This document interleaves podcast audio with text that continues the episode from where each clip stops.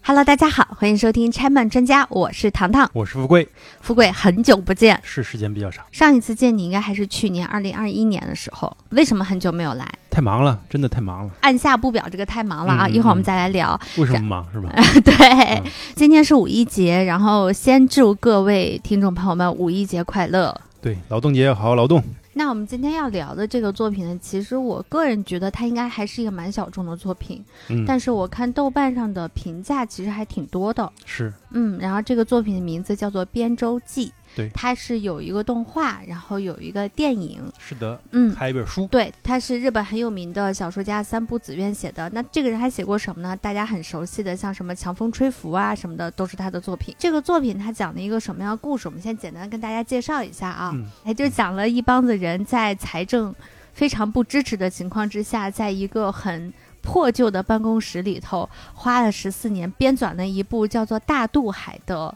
日本词典。对。故事的开始呢，这个男主他是一名销售，它是一个出版社的销售。对，他的名字叫马蒂光野。嗯，然后呢，在故事里面，很多人叫他小光。我觉得他一点都不会推销商品，特别有意思。动画一开始呢，他去推销他们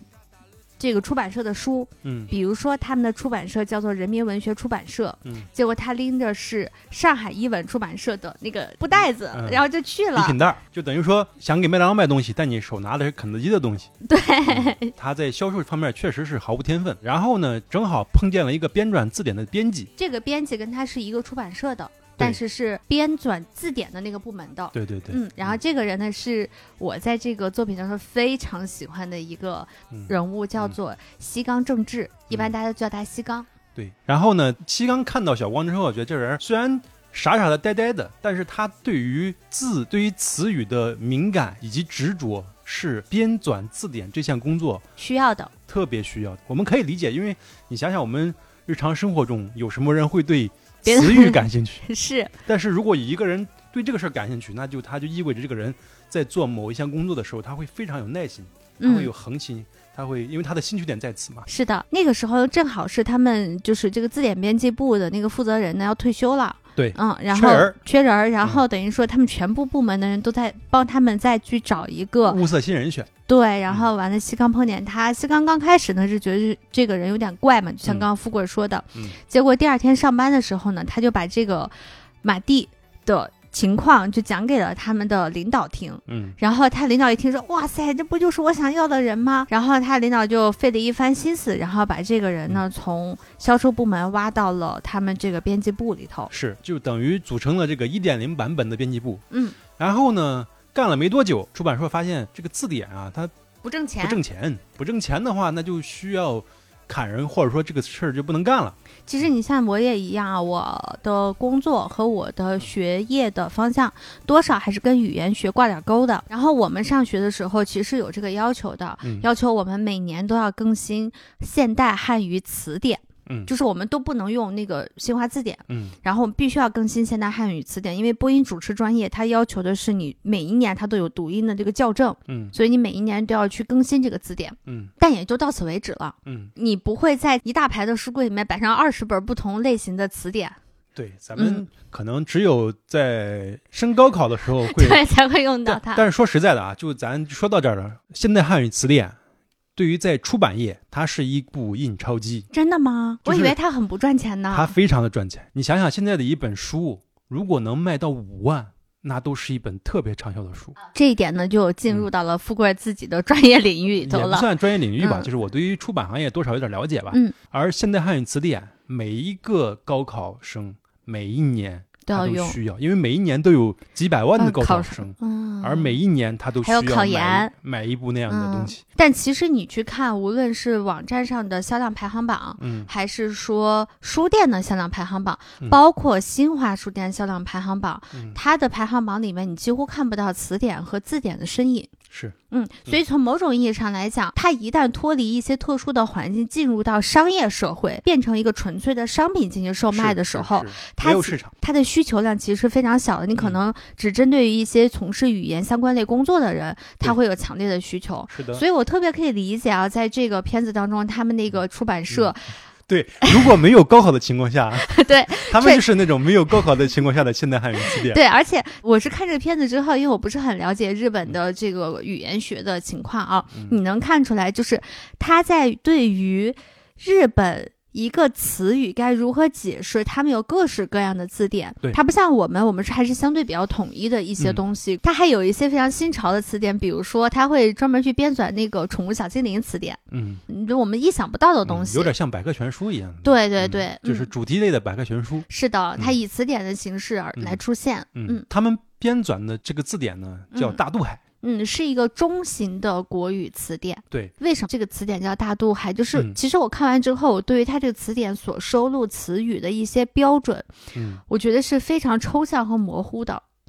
是他也嗯没有在这方面费特别多的笔墨。但是它嗯一直在用大渡海的这个名字，嗯，它在做很多的概念解释。是它原文它是这么介绍的啊，他说：“此海是渡过语言之海的一叶扁舟，没有语言不能表达自己的思想，也不能深切感受别人的心情。人们乘着词典这一扁舟，寻找最合适的语言，浮在黑暗的海面，收集微弱的光芒。”语言是光，然而在不断的变化的世界中，有人不能找到合适的词，失去目的地的茫然在心中滋长。为了让这些人安心乘上小舟，我们为之编纂的词典写作《渡过汪洋的大海》，也就名为《大渡海》。渡过语言这苍茫大海的一叶扁舟，积极录入新的语言，写上简洁明了的释义。为了让《大渡海》成为靠近人们思想的词典，一言以蔽之，是为构筑一个彼此互相理解的世界而助一臂之力吧。我觉得这段话写的特别的美，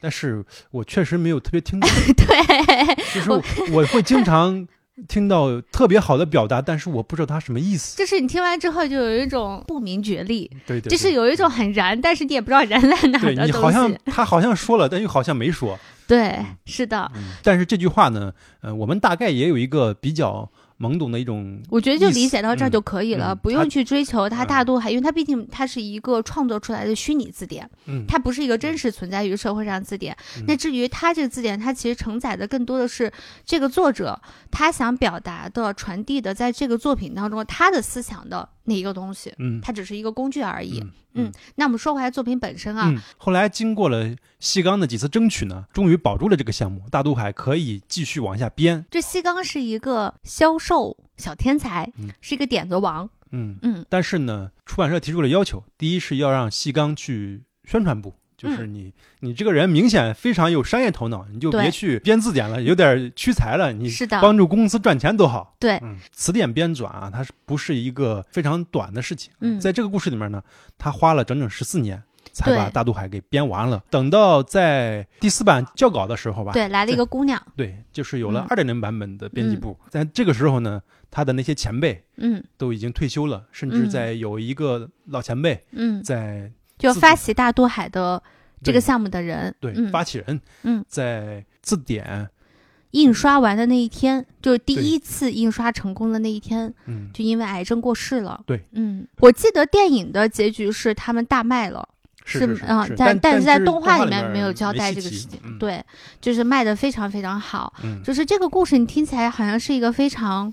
平淡无聊的故事，嗯但其实看的时候觉得，哎，还不错。很有力量感。你看完嗯之后，尤其是你看到后半段的时候，你会他们自己相信他们做的事情，我们也会被感染。是的，嗯，嗯，那今天为啥要聊这么样一个看起来很小众的作品啊？就是也没有跟大家认真的介绍过富贵的工作，就刚刚前面提了两嘴。嗯，富贵他其实是现在在一个国内百万级的公号里面做作者和主编，然后对工作内容就是写故事、编故事。嗯嗯，本人正是一名编辑，和故事里面的小光 一样。加上呢，他之前跟我们聊过一个很有意思的故事，就、就是嗯我跟这个《编舟记》还有点渊源。对，这个渊源挺好笑的，我听完之后我觉得特别有意思。嗯就是他刚进入这家公司的时候呢，老板就给他发布了一个工作任务，嗯，这个工作任务就是给他推荐了这个作品，让他去看。嗯不仅要求他看，还要求他和他的女朋友一起看。为什么要干这个事儿呢？如果你看过这个故事之后，你会发现，在这个故事的第三集吧，出现了小光喜欢的一个女孩儿，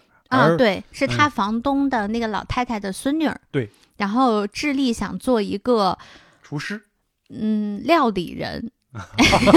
用用日文的那个解释来讲嗯啊厨，子 对对，就是日日餐的料理人。嗯然后他的目标就是做到世界上最好吃的那个料理，大概是这个意思。嗯，小光对他一见钟情，而小光的前辈听到了这个女孩的意愿之后呢，也认为她跟小光特别合适。他是一类人，嗯就嗯是他们俩都是那种目标非常清晰，同、时又有做这件事情有使命感、嗯、嗯有毅力，嗯，能够持续的不断的去精进自己的技艺的那种人。对，但其实这个故事在演绎的时候是很有意思的。嗯西冈呢，本来是想拿这个事儿调侃一下小光的，嗯，就在他们开那个编辑部内部的会议的时候，嗯想调侃小光，就说：“哎呀，你还没有谈过恋爱，你还怎么怎么怎么样？”嗯结果呢，他们的那个老师呢，就听到这个问题，就说。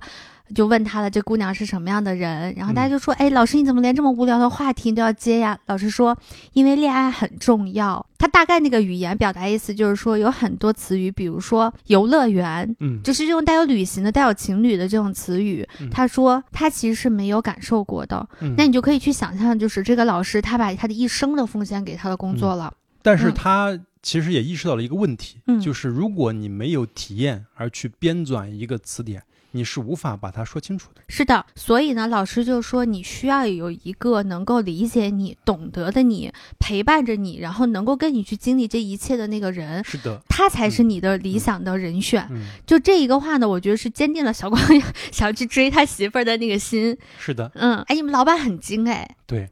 他不光教育我，啊他还教育我女朋友。他的那个话翻译过来意思就是，未来日子会很苦哦，你们可能不是很挣钱哦，你也可能会花很多时间在工作上哦。你看，你要想清楚，你要不要跟他在一起？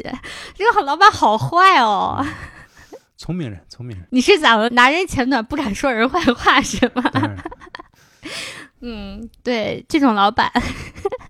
周扒皮， 所以当时富贵给我们讲完这个事情的时候，我们就觉得特别好笑。嗯就第一次听说过，我入职一家公司之后，老板还要给自己的家属布置作业的。嗯第一是因为我跟这个故事有点渊源，嗯当然是我的从业经历跟这个故事的渊源。嗯第二是呢，我也本身就是一名编辑，嗯，所以聊这个事情呢，你可不要能逃避这个话题嘛。嗯 所以你觉得在之后的这几年，你女朋友理解到这一点了吗？ 理解了，非常管用，是吗？是的， 就被教育的很好是吗嗯，当然是共同努力的结果啊，不能说是嗯教育。 ？OK，那我们从女朋友这个话题暂时回来，想问一下，就是刚刚讲了那么多关于这个作品的一些详细的信息啊，你喜欢这个作品吗？整体来讲是喜欢的，如果让你打分呢，十分满分你会打多少？我会打八分儿。那你觉得它好看在哪？第一是题材，嗯其实这个题材并不是很讨喜，因为它跟现在的很多比较流行、比较火的漫画或者其他的影视产品来比的话，其实它天生缺乏很厉害的冲突，嗯，和矛盾，嗯所以当然这也导致了它就是一部相对小众的作品，嗯，但是呢，它整个的故事的编排，嗯以及它的人物。以及他想传达的主题，虽然嗯我没有听太懂，但是我觉得我不明，但我觉得他很 厉害。 不明觉厉。对作品的整体感是很强的，它能够嗯带给你的那种力量感也是有，尤其是你看到最后的时候，你会还是挺被他所感动的，嗯嗯嗯，也是想成为一个那样的人。嗯哦，是吗？尤你其是我作为一个从业者，我觉得，呃，一个人能做到这个份儿上，其实是很幸福的。明白？呃，因为人职业生涯其实是非常有限的，大部分人的职业生涯是获得不了什么东西的。可能你回顾一生，你很难讲你自己做了什么样的东西。但是嗯如果你花了十几年时间做了一部《大渡海》这样的一部作品，嗯，其实是算是给自己职业生涯的一种交代。你会嗯没有觉得自己的时间没有白白浪 费掉？嗯，你这么一说，我回顾了一下我做综艺节目行业的经历， 是吧？对是吧 zero 每个人会花十几年甚至是更长的时间啊，去你这工么说，我作，嗯感觉好难过啊！我这么多年都在干什么？所以说他是幸福的。那我相比较而言，我就是没有那么幸福了。不过我们现在有拆漫专家了，对嗯啊，这个嗯也许如果这个节目能做十几年之后，你也可以，那我就成老太太了。这就是你的大渡海 嘛， 这就是大、嗯我们每一个人的大渡海我。感觉到那种燃点了，有点热泪盈眶的感觉 我了。看我看到了，你觉得这个动漫好看吗？嗯，相比较电影，我更喜欢动漫一嗯点，那你给它能打几分呢？跟你差不多，八分儿，嗯八分左右。嗯，也那也挺高啊。对，我觉得它比电影好的一点就是，它本身就是一个比较闷的题材，是，嗯，然后偏现实主义，嗯在电影处理的手法上来讲，它就是一个真的很现实的一个作品。但其实，在动漫当中，它是可以通过一些画面的想象力 嗯去弥补掉一些这个作品本身的一些沉闷感的。是。它有一个画面是他经常会有一种幻觉，或者说在梦里面会有一个梦境，就是满天的词在他脑袋里面飞，对，这个东西你用电电影影是无法呈现的。对，嗯还有当他感受到了这份工作压力和他对未来迷茫的时候，他就会身处在一个泥潭般的大海当对中，对对，不断的往下陷，嗯不断是往下陷是。就这些东西其实是可以帮助你更好的去观赏这个作品的。嗯，嗯，所以我会更喜欢动画一点。这个它的这个画面也跟它的主题映上了，对哦大渡海是的，语言之海，是的。嗯然后还有一个我觉得很有意思的就是我在查资料的时候我才知道啊，它的人物原案呢是由《昭和元禄落雨勋中》的原作者云田琴子老师负责的。嗯那看过这个作品，大家都知道了，一个讲日本相声的一个动漫，它讲的那么那么有意思，嗯对吧？我们在之前直播当中呢，有我们自己的听众小七给大家推荐过这个作品，回头有机会呢，我们也会跟大家正式聊一下。嗯嗯，这两部作品当中都有个共同特点，叫做润物细无声，嗯就有很多东西看起来好像没有什么特别大的一些东西，嗯但是你回过头来那个后劲儿还挺大的，哦嗯这是我很喜欢它的一点。嗯我觉得还有一个呢，就是 我很喜欢它的过场小动画啊，啊，就那四个小词典，是我因为我觉得所有的观众可能对于编纂词典这件事情，真的是一件很陌生的事儿，不光是编纂词典，对于词典本身大家都也很陌陌生。。就像我们刚才节目一开始我们说到的，你能记得起来的就是新华字典，嗯，然后现代汉语词典，了不起了，大家还知道个词海。康熙字典哦，对，康熙字典，嗯还有什么同义词词典、歇后语词典，不，这都是上学的时候 还有那种主要英英语英语词典， 对英汉牛津啊这种的嗯，其实都是为了考学的时候你才会能接触是的得到是的的东西嗯。但没有觉得这些词典好玩和有趣，嗯但这个过场小动画就把这些词典都给拟人化掉了，嗯，然后它会有四个不同风格的词典，对。虽然他我也给没有，记住，他给四个不同的词典设定了四个不同的人格。然后我就给大家讲一个里面的小故事嗯啊，就是有一次他们四个小词典要玩词语接龙的游戏，嗯就是有点像我们大家玩词语接龙，说你最后一个字和下一个字的字音得是一样的。嗯就比如说一帆风顺、嗯顺风顺水这样子的。嗯结果呢，这个词典特别好玩，他们先比如抛出了一帆风顺，嗯他们特别想接顺风顺水，结果呢，他们作为词典本身的这个性格和他们的功能性就暴露出来了，嗯他们就要去解释这个词儿。对，我嗯们在玩这个游戏的时候，其实是大家在共享同一套语言。嗯它这个妙就妙在，它给每一个字典设定了一个不同的人格，而这个对人格呢，它只有一种语言，它只只能用自己的方式说话。这是的其实就跟词典本身的功能是契合的。是的，你让你无法让一个释义的词典去解释它的注音，嗯，它只有一套语言。你给我一个这样的词，我只能给你一套我该有的我语该给的言。答案。对嗯然后那四个小词典就特别的崩溃，然后最后说我们玩不了这个游戏。对，但里面有大量这种东西，包括它会告诉你我词典是一个怎么样变动过程，它会有一个儿歌，嗯比如说我的词典该修正了，我我在修订的过程当中我是什么样子它有一的。点科普的东西。对，但是它科普的很有意思，这是我嗯特别特别喜欢的，嗯我觉得是多少帮助我去理解了这个作是品的，，是的，理它解就了是男主他们在干什么是。的，是的，嗯，然后我还喜欢他一个就是我刚刚说的人物，嗯，这个东西其实怎么说呢？这个作品的人物吧，说起来也很简单，不是，就是你说他有个性吗？他真的该有个性的人都特别有个性，嗯，然后但是该没个性的人吧，都特别的工具化和扁平化。这也很正常。嗯，毕竟它也不是一个体量特别大的一个动画，它只能嗯展、就只有可能十一对集。它，而且每集就二十分钟，嗯，只够展现两到三个人。那你有喜欢的里面的人物吗？男主小光嗯，你喜作为欢一个编辑，我无法不喜欢他啊，你这么一说，我们两个还真的是，我最喜欢的是西冈哎，啊。对，但是我的性格就，我不能说我的能力跟人家很很像，这有点难，人家比我优秀，嗯但我的性格会更偏向于他。嗯，你的性格其实更偏向于小光。是是就跟大家介绍一下，小光是一个什么样性格的人啊？她是一个看见自己喜欢的女孩子会直接落荒而逃，一句话都讲不出来的人。 当然我也不是这样的人，你还是能讲得出来的是吗？是嗯，对。然后我印象当中特别有意思，他有一次是明确他的心意，想追这个姑娘，他要写情书，嗯结果他写了十五页，里面各种引经据典。嗯对，女孩都没看懂， 没女孩看说懂，我是不是想错了 呀？我这是个我情看了书吗一？宿，我跟他一宿没睡着，这是情书吗？然后那个第二天，他想问这个小这个小小光，小光又不见敢到他落不荒而敢跟女逃孩，对话，又落荒而逃对嗯了。六点钟就去办公室上班了。 对。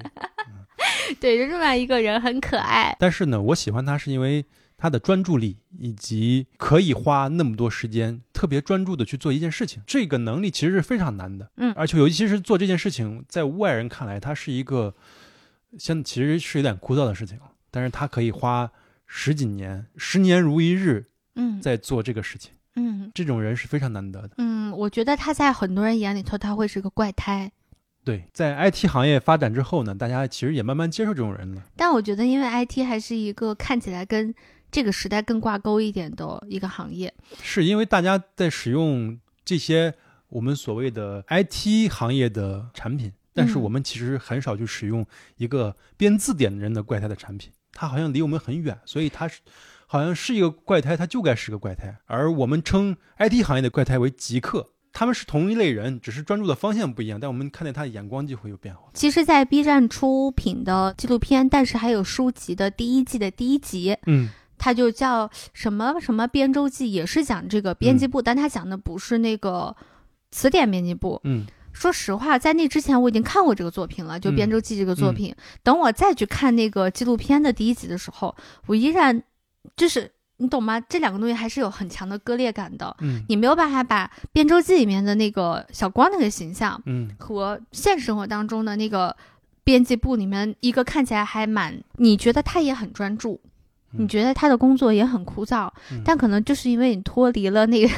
那一层剧本滤镜吧，嗯或者说故事滤镜本身。嗯所以你感受不到那些在他的平凡当中，你能通过十一集感受十四年的那些东西。嗯，他没有时间带给他的重量。嗯我觉得小光是主角嘛，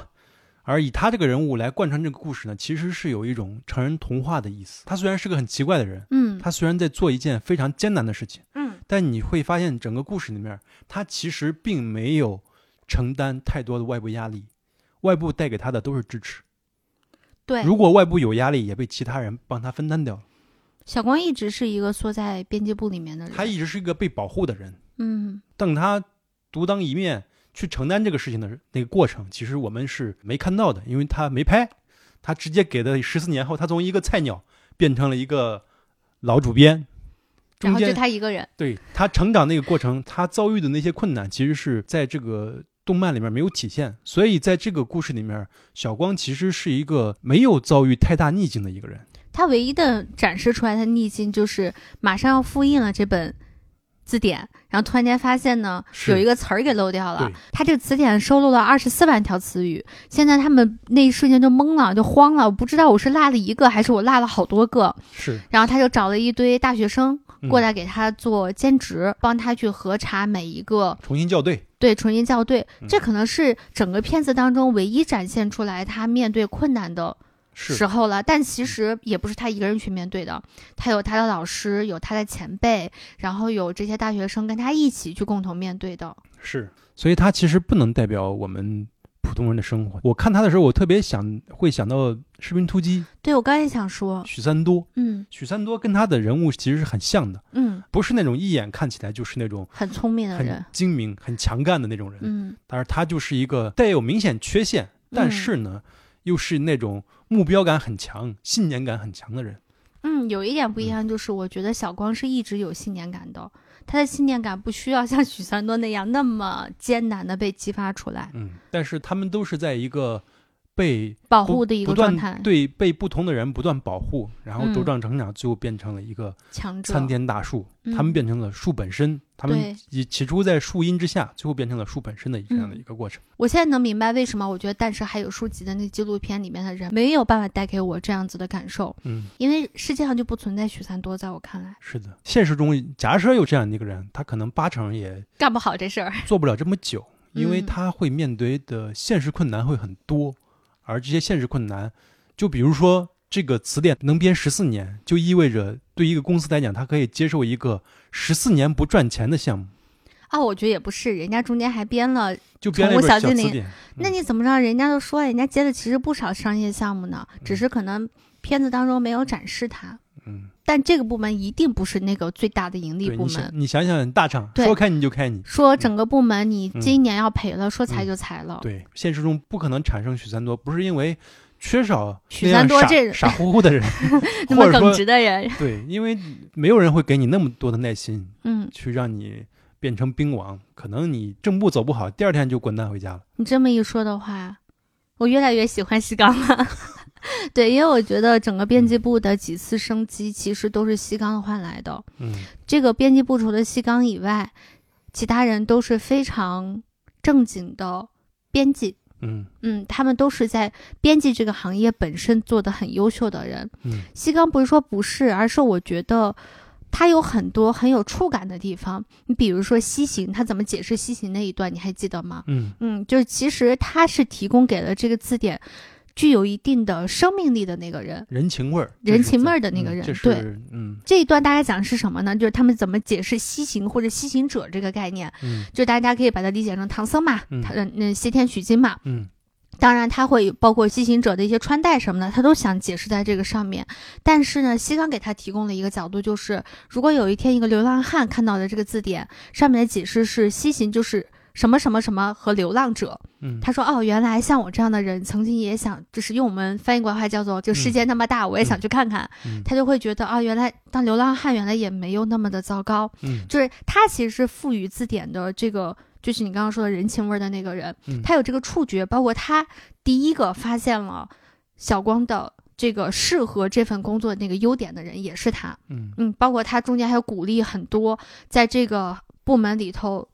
对这件事情失去了一些希望的人，嗯嗯嗯，他是个共情能力很强的一个人，非常非常强。嗯但是他本人呢，其实对于这份很枯燥的工作来讲，我觉得他并没有那么踏实。对他的性格带给他的一些优势，但同时这也会变成他在做其他工作的时候的一个劣势。他没有嗯小光那么专注，对，小光就是没有共情，他感受不到别人，所以他就眼里只有自己的事情。还而是许三多嘛？对，但我特别喜欢他呢，是因为当时我们刚刚前面有聊到过，说这个部门要被裁撤了，嗯然后他就想了一个办法，这就是先斩后奏，嗯就是他们这个字典的编纂的一些具体的内容，需要他们找一些外部的很牛的一些大学者，嗯帮助他们把这个词语的释义的内容写出来，然后嗯他们再加以修改。嗯他们不是作者，他们是编辑，嗯，所以他们要去邀请这些很牛的人。字典编纂的工作的方式是什么呢？其实这个编辑部很小，大概人多的时候，一点零版本的时候人最多的时候也就五个人，五个人，对，嗯但是五个人去编纂一个这么大体量的字典，其实是不够的，所以他们需要去外部找作者，就是作者来写这个词条解释，而由编辑呢来把它做编辑，嗯同时呢统一它的语原言文了、风文风了嗯之类的。而这个故事的主体其实是拍的是这些编辑，但嗯是其实，在他们之外还有作者的力量在支撑他们。西冈就去承担了这样子的工作，他去联系了所有他能联系得到的那些特别牛的那些大佬们，嗯，然后最后逼的公司对，不你得不接受这件事 情。对，都跟大咖合作了，你现在说我要砍这个项目，那大咖肯定不高兴。对于出版社来讲，他们不太喜欢去招惹那些大作者，因为大作者其实是摇钱树，是的对，他们来讲，大作者具有品牌号召力，他们的东西比较好卖。嗯，如果一个出版社已经跟大作者达成了一定的合作合作关关系系之后呢，嗯他其实不太愿意去得罪大作者。举个不太恰当的例子，就是西冈找到了鲁迅，然后都谈好了，嗯鲁迅还帮他编纂这个词典，对然后你出版社总不能说说呃这个项目我砍了，啊，对别干了，你回去吧。对，大概就是这么一个感啊鲁觉。迅说：“那你行，你把我那个伤势你给我收回来，你把呐喊给我收回来，我不教你不跟你合作了，不带你玩了。对他不是在有在乎钱的问题，我觉得有很多人他可能在乎的，尤一其 个是长期的合作，对，嗯所以这个事儿呢，就这么赶鸭子上架了，也才会有我们刚刚前面说的，就是比如说那个西冈被调走这件事情作为条件之一，嗯然后来换取他们这个项目的继续进行。调走之前呢，有一个西冈的高光时刻。哇，那一段我反复看了好几遍，就是他们其中邀请的一个大佬，嗯那个大佬呢是一个，就怎么说呢，大作者呢，一般都比较有架子，嗯，就是我写的东西呢，我不希望别人来动我的东西，因为嗯我有名气啊，嗯我多厉害啊，嗯我都这样了，你一个小编辑，你敢动我的东西？嗯，但是呢，小光呢，愣头青，他可不管你什么大不大编辑作者大不大作者，我作为编辑，我看你不顺眼我就改， 你你跟我这个也不是不顺眼了，嗯就是小光有他自己非常严谨的一套评判标对哦准。对对，其实这就是作者跟编辑有时候会出现的冲突，啊嗯这个事情对我来讲是很常见，所以呢，作者就不高兴了，嗯你把我的稿改成这样了，嗯，嗯，你还想让我跟你合作，咱别一块玩了。对。嗯然后他就给编辑部打了电话，把西冈呢就给叫到了他的办公室去，嗯然后就首先就问西冈你是不是要走了？嗯然后西冈说啊，对，本来想嗯就接下来就要告诉你呢，我马上要被调走了。他说那你要这样好，不太想跟你合作了。然后西冈就说，哎呀，我们的那个新的那个编辑同事小光是个特别优秀的人，他一嗯定会跟你能够合作的好的。这个时候你就要得捧捧人家了呗。嗯然后西康就说：“哎呀，其实我们都特别喜欢你，你知道吗？你写的东西是我们改的最少的，别人要改的比你多得多得多。嗯我跟小光可喜欢你了。”然后这个时候，这个大佬就非常不要脸的提出了一个要求，蹬鼻子上脸，对，然后他就说：“那行吧，那你给我下跪，嗯，只要你下证跪，明嗯你的诚意。对，只要你下跪了，我就愿意接这个事儿。”嗯然后这个时候，画面呢就开始展示西冈他叹了口气，嗯，然后他就开始弯下身子，你觉得西冈真的要跪了？那那个时候我就把弹幕打开，我就想说西冈不能跪啊，这不能跪，这怎么嗯能够就是趋于这种人的淫威呢？嗯，当然，小天使西冈怎么可能做这么毫无下限的事儿呢？他的意思就大概表达说，大渡海不是这么一个低贱的作品，嗯我们绝对不会干这样的事情的，我是绝对不会给你下跪的。但他不是只有语言上的表态，他还拿住了这个大佬的一个小把柄。这个大佬呢，他其实是出轨了，嗯，然后招了个小蜜，他包了的个小他三儿的 学生，对，是嗯他的，是他的学生，这都是西冈在来之前就已经做好了调查。嗯他通过这个告诉他说：“你不要来拿捏我，我手嗯上有你的把柄，嗯你好好把这事儿跟我们干了，大家相安无事。其实这事儿在商界里面，嗯”这属于脏活儿和累活儿，嗯必须是特别有手段的人嗯才会这么去干事。我是完全想象不到小光能去做这种事情的。对，他根本其不是这样的所以人。这种脏活儿累活儿都已经被西冈给干掉了。嗯所以为什么说小光是一直被保护起来的？嗯这种他就是专注于创作，本专身注于去做一个编辑，嗯，其他的乱七八糟的事儿都已经有其他人帮他处理了。是在那一刻，我觉得西冈在我眼里就是冒着闪闪金光。真的，我最开始看这个作品的时候，我一直觉得西冈应该是一个最不在意这个编辑部的人。嗯，但其实看到后来发现，他是一个非常非常非常非常在意这个编辑部和大渡海这个作品的人，嗯只是说他在意的方式跟小光他们不一样。他在发挥自己的优 势。对，嗯这已经是二次挽救了大渡海这个作品、嗯这个项目了。嗯那第三次呢，其实是没有一个很好的一个展开，但是在电影当中的交代，我觉得是可以体现出来的。嗯等到《大渡海十四年》编纂完成之后，他已经是那个头儿了。动画当中给了他一段大概表述一下他要怎么宣传这个“大渡海”这个词典的一段描述，嗯然后。但是在电影当中，大渡还是大卖了，你就嗯可以想到这种小天才、小天使在这个里面起到了多大的作用。嗯所以我特别特别喜欢西冈这个人物，我觉得这个作品从某种意义上来讲，感觉好像男主 是小光，但在我心目当中有很多灵魂的东西是由西冈来承担的。长袖善舞。这两个人也是这部作品当中唯二的把性格和人物做得最丰满的两个人了。他们俩之间是一种完美的组合，人是没有完美的人的，嗯但是他们搭配在一起就变成了一个完美的团队，嗯，嗯，所以说他们其实是有很强的 CP 感，是吧？对，嗯，这 可以是可以磕，嗯可以磕，可以磕，可以磕。对，那既然说到这个优势和缺点这件事情啊，我嗯觉得这个作品其实有那么多我们喜欢它的地方，嗯，但我觉得它的缺点是蛮明显的。你觉得在哪儿呢？这个作品吧，它这个十一集的这个节奏实在分配有点不太均匀。对他用了两集，其实就说了一个事儿，嗯、小光从销售变到了编字典，对就说了这一个事儿，对，嗯然后后面又大刀阔斧的一集，咔嚓，五六年、嗯十年没了。一集就十三年后了，对嗯，就是这种节奏的分配感会让你感觉很不舒服。如果我没有看过电影版的话，我可能前两集我就弃掉了，是嗯是，因为在前两集你是没有感受到这个作品的魅力的。嗯，嗯我，曾经几度看睡着了。你真的很容易看睡着的作品，我现在已经阈值太高了，一旦一个事情没有办法吸引你。对我就会睡着。就现在大家都喜欢看的是那种强情节、高刺激、嗯，高密度、高冲突。十五秒内内三个反转那种的，是相对于温吞一点的东西，其实都是缺乏耐心的。我们怎么来判断一个作品它所谓的这种刺激感？最显著的是题材，做影视项目也是如此。一个题材就决定了它的冲突感会强不强。如果你是一个刑侦题材，它注定了但刑侦题材拍的拖沓的、温吞的真的是很多那是水啊。平问题，它只是其中的要素之一。嗯但是死人这个事情，你不会去编字典的时候把人死了，这种烈度是你编字典里面肯定出现不了的。嗯，而这种烈度强，就意味着更吸引我们的注意力。我明明知道我要看的是一个血腥片儿，我对它心理预期就是在那个阈值上。就是如果一直不出现那种高刺激的事情，很多人会失去耐心，就会觉得这个东西跟我生活一样无聊。我的生活本身就很无聊了，为什么要看一个这种平淡的更东无聊西的东西对，我就嗯需要在我平淡的生活里面闹出点波澜，我就希望看一点刺激的东西。嗯嗯，那要这么说的话，《编舟记》因为已经是十几年前的作品了嘛，嗯，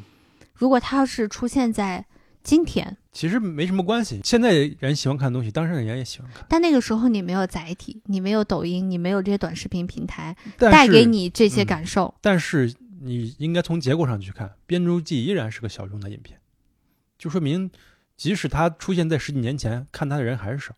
你嗯再去想想十几年前的其他那些类型电影，嗯对吧？看的人就多多了。嗯就是人的喜好在什么年代的都是一样的，只是说现在满足人的这种方法会更多。嗯，但是这种冷门题材的东西，你放到什么时候关注的少还是关注的少？那要这么说的话，我就想挑个事儿了，问你一个问题了。那你有没有觉得短视频在抢你们的受众啊，在抢你的钱？因为你受众少了，必然钱就少嘛。你这个行业，肯定会有影响。如果说没有影响，那是假的。因为我无论是文字也好，还是视频也好，大家争夺的是用户的时间。嗯我看了视频，我肯定就没有时间去看公众号了。嗯而相对于文字，嗯视频无疑是一种更容易接受的一种方式，嗯因为它完全是一种我可以被动去接受信息，你给我一眼就完了，对吧？文字是不会自动滑动的，嗯文字是不会自动走的，嗯，而你往那儿一躺，你看抖音，它就扑面而来，嗯那种感觉肯定是不一样。所以你说有没有影响？当然是有一些影响，但是呢，它就涉及到另外一个问题：到底我们作为一个内容从业者，对吧嗯我们做小说也好，做故事也好，做嗯其他的新媒体产品也好，嗯还是短视频，嗯，我们能带给用户什么？嗯我们能带给读者什么？嗯我们能带给如果是独一无二的价值，嗯那它依然具有它的生存空间。嗯，即使大家都看短视频，但是文字能带给的东西，并不是可以被完全替代的。甚至有一些我觉得文字能够带来的感受是很唯一的，对，因为文字它具有非常大的想象空间，而嗯、视频基本上它演出什么来，你就基本上已经确定了。是的，嗯，嗯这是文字的优势，而如果我们能把这种优势发挥大，它其实具有相当强的不可替代性。现在看短视频的人，可能在短视频出现之前，他他也也不不看看你你的东西。嗯嗯，最核心还是提供给用户价值。嗯，嗯你会焦虑吗？这件事情，嗯，会，当然会了。作为一个嗯从业者，看到你们的十万加篇数是在减少吗？会会减少。以前很容易，以前根本就不用考虑这个事情，但是现在你就那如果会，按照你刚刚那么说的话，以前不看你们的人不看，看你们的人还会看，你这个应该回到第一个问题，就是我们在争夺用户的时间，嗯就是所有的人的时间都会被挣脱。嗯，原来不看的人，他现在用在哪儿了我不知道，但是嗯原来看我们的人，他肯定是把一部分时间花到短视频上面了。嗯。那你觉得除了这个原因以外，还有什么是造成？因为大家现在都知道嘛，公众号还有文字已经不是那么吃香了，这个行业的最高红利期已经衰退了。嗯，你觉得还有什么原因造成的？你不能都怪到人家短视频身上吧，这也不合理啊。现在我们可以认为短视频相对于文字是一种更新鲜的方式，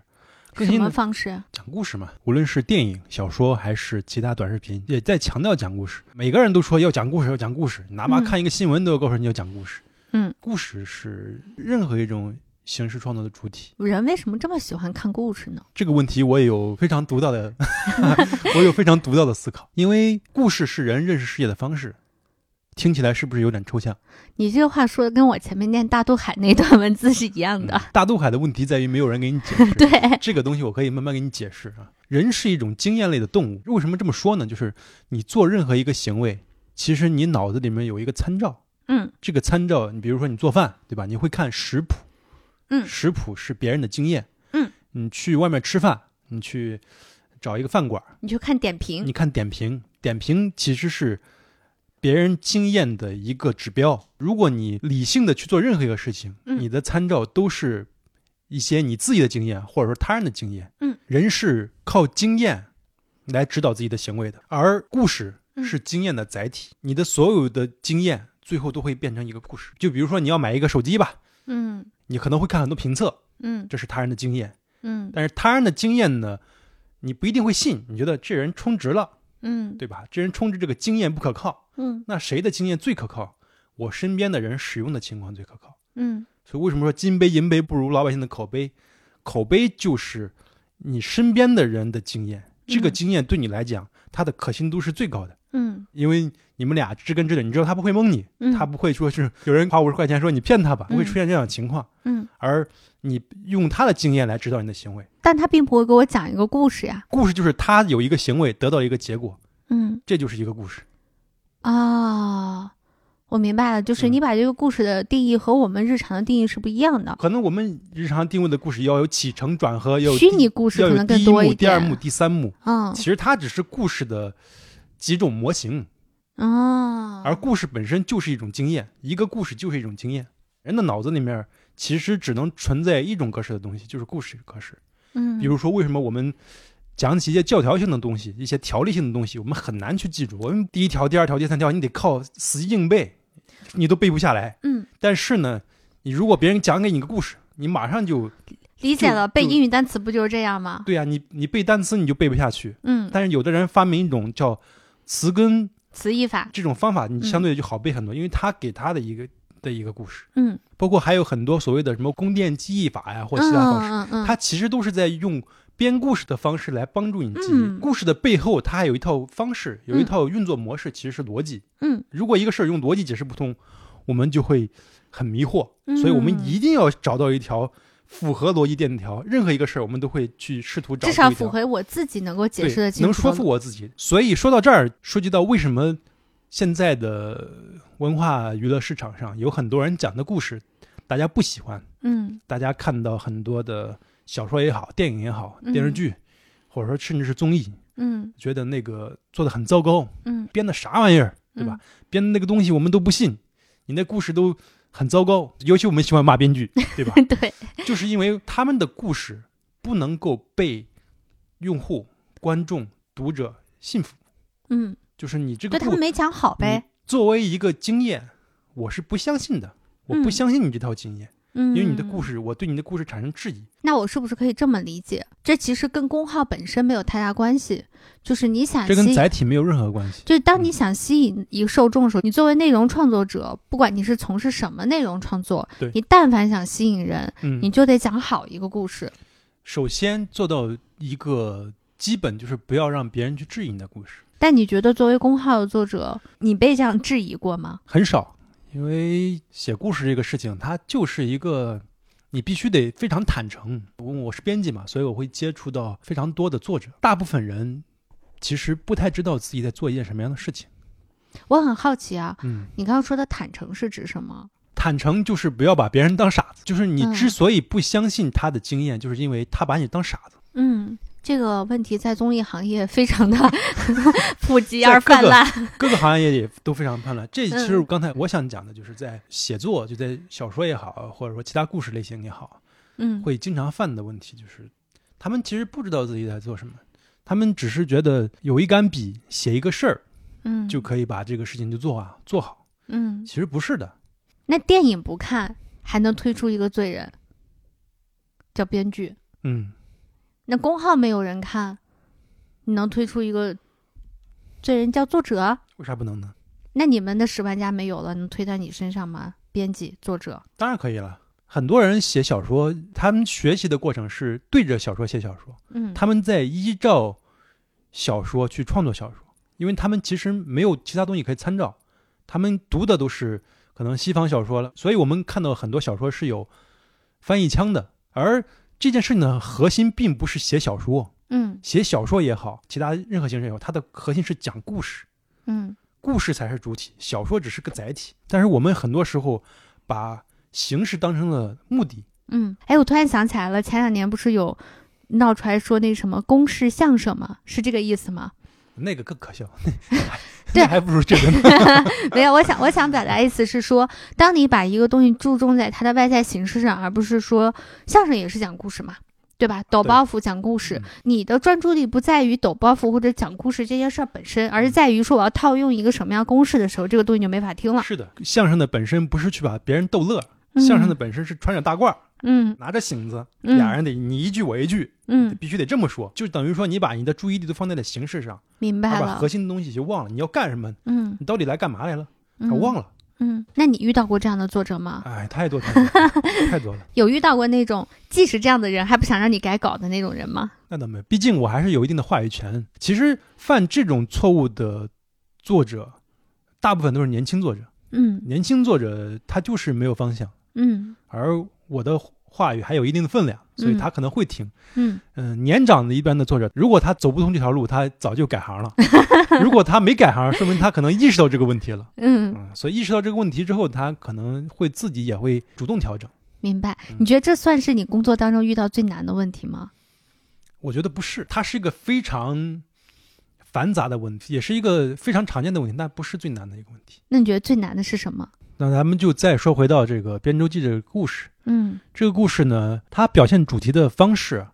不是这个主人公有多专注，嗯这个主人公有多聪明或多傻，嗯团队有多团结，这个当然是促成大渡海这个词典能够成功的重要原因。嗯但是最重要的原因他没有讲出来，他只用了一句话来讲出来，就是十四年，时间吗？就是时间，哦，就是时间赋予这件事情的重量，就是你花了十四年，花了四五千天的时间去持续的做一件事情，让这件事情变得更有分量。嗯作为一个读者啊，或者读者、观众或用户或其他人，嗯他们看一个作品、一个电影用俩小时，嗯一个小说用一天。如果你要再倍速的话，就更对快了。对如果你看那种五分钟讲解电影它会更快。 对，而你其实消化的是其他人，一个作者、一个创作者、一个创作团队，嗯，要花几个月、几年，甚至是一群团队的人花数年做出了一样的东西。嗯他俩之间的时间差是非常大的，嗯尤其是电影，嗯一个电影你可能会投入上百号的剧组，嗯要花两年到三年的时间去拍一部电影，而一个观众用俩小时就把它看完了。嗯你去算算这个时间差有多大？嗯二百个人两年给这两个小时的电影注入了多大的时间的密度和能量？嗯对于一个单一作品来讲，其实都具备这样的时间差。他你会觉得爽，是因为他们前期做了那么多工作，嗯去让你这一在两个小时里面感觉快乐。嗯，而作为一个从业者本人呢，你要在这一个行业里面沉吟几年、十年、十几年、几十年的时间，其实就是也是在跨越时间，你是在用十几年的时间去嗯做，可能用或者更长的时间去做同样一个事儿，而你在这个事情上的也会有像编舟记一样，嗯会出现一个、两个、三个作品。嗯，而这个时间跨度之长，嗯是很多人无法去各种原因吧，可能有时候是因为主观意愿，有时候是因为外在、外在的因素因素，会导致你其实会跨放越弃。嗯跨越不了这个时间，而你跨越不了这个时间，等于你前面所有的工作就白做了。明白了嗯，我是不是可以这么理解？对于对于你来说，但凡能用技能去解决的事情，都不是最难的。我可以通过方法、通过智慧、通过技能、通过各种各样的，包括团队配合，我去解决很多工作上遇到的实际难题。但嗯其实真正难跨越的是我怎么样子去面对我在这个是的行业的未来的几十年的人生。是你能不能把你的时间投入在这，因为这个东西是做不了假的，嗯，时间花的不够，你的东西就是不行，这对个是台上一分钟，台下对十年功嘛。这你是跳不过去的，嗯，而你做不到这一点，你就没有出路。嗯，其实表面上说的是时间，其实还有很多时间赋予的一些非常现实的问题。的，时间是一个很浪漫的说法，嗯，就是刚刚富贵在讲这一段的时候，不知道为什么我脑海里面会蹦出像阿西莫夫这些人的名字，嗯他让我感受到了巨大的浪漫感。但其实你回过头来，其实是件很残酷的事情。是的。既然这么残酷，富贵，嗯，你还要继续干下去吗？当然了，我就像他一样，像小光一样像吗？小光一样，嗯，嗯干一辈子。突然间很期待你的大作，不知嗯道为什么。对，期待一个属于富贵的大渡海吧。嗯，好，谢谢。行吧，那我们今天这期节目就结束在期待富贵的未来的大作上，不知道多少年之后能看见。应该不会太远，嗯十年二十年吧。嗯，希望那时候拆漫专家还活着。你也需要你的大肚海。 对，哎，是的，嗯，嗯得回到我们最开始说那个话题了。嗯希望拆漫专家可以成为我们的大渡海，也成为所有听众朋友们的大渡海，因为这个节目的成长到现在是离不开你们的，你们其实也是在参与他的那一份子。对，嗯，那我们今天节目就到这里啦，继续祝大家五一节快乐喽！五一快乐，对，下期节目再见，拜拜。拜拜。足りなら幸せ